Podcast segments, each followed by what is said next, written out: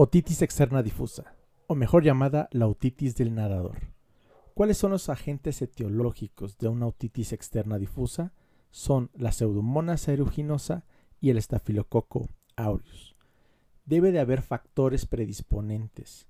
Estos factores son cualquiera que altere el pH de la piel del conducto auditivo externo, como lo pueden ser las piscinas, las erosiones o la misma manipulación del paciente. ¿Cuál es el cuadro clínico? El cuadro clínico es una otalgia que aumenta a la manipulación del pabellón auricular. El signo clínico que nos indica la presencia de una otitis externa difusa es el signo del trago positivo. Al nosotros apretar el trago en el oído infectado va a causar presencia de dolor.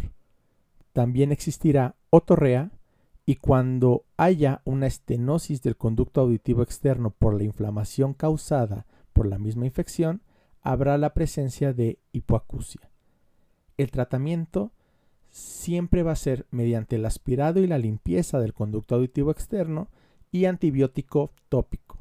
Este antibiótico puede ser ciprofloxacino, que es el de elección, o gentamicina o polimixina, y la presencia de analgésicos.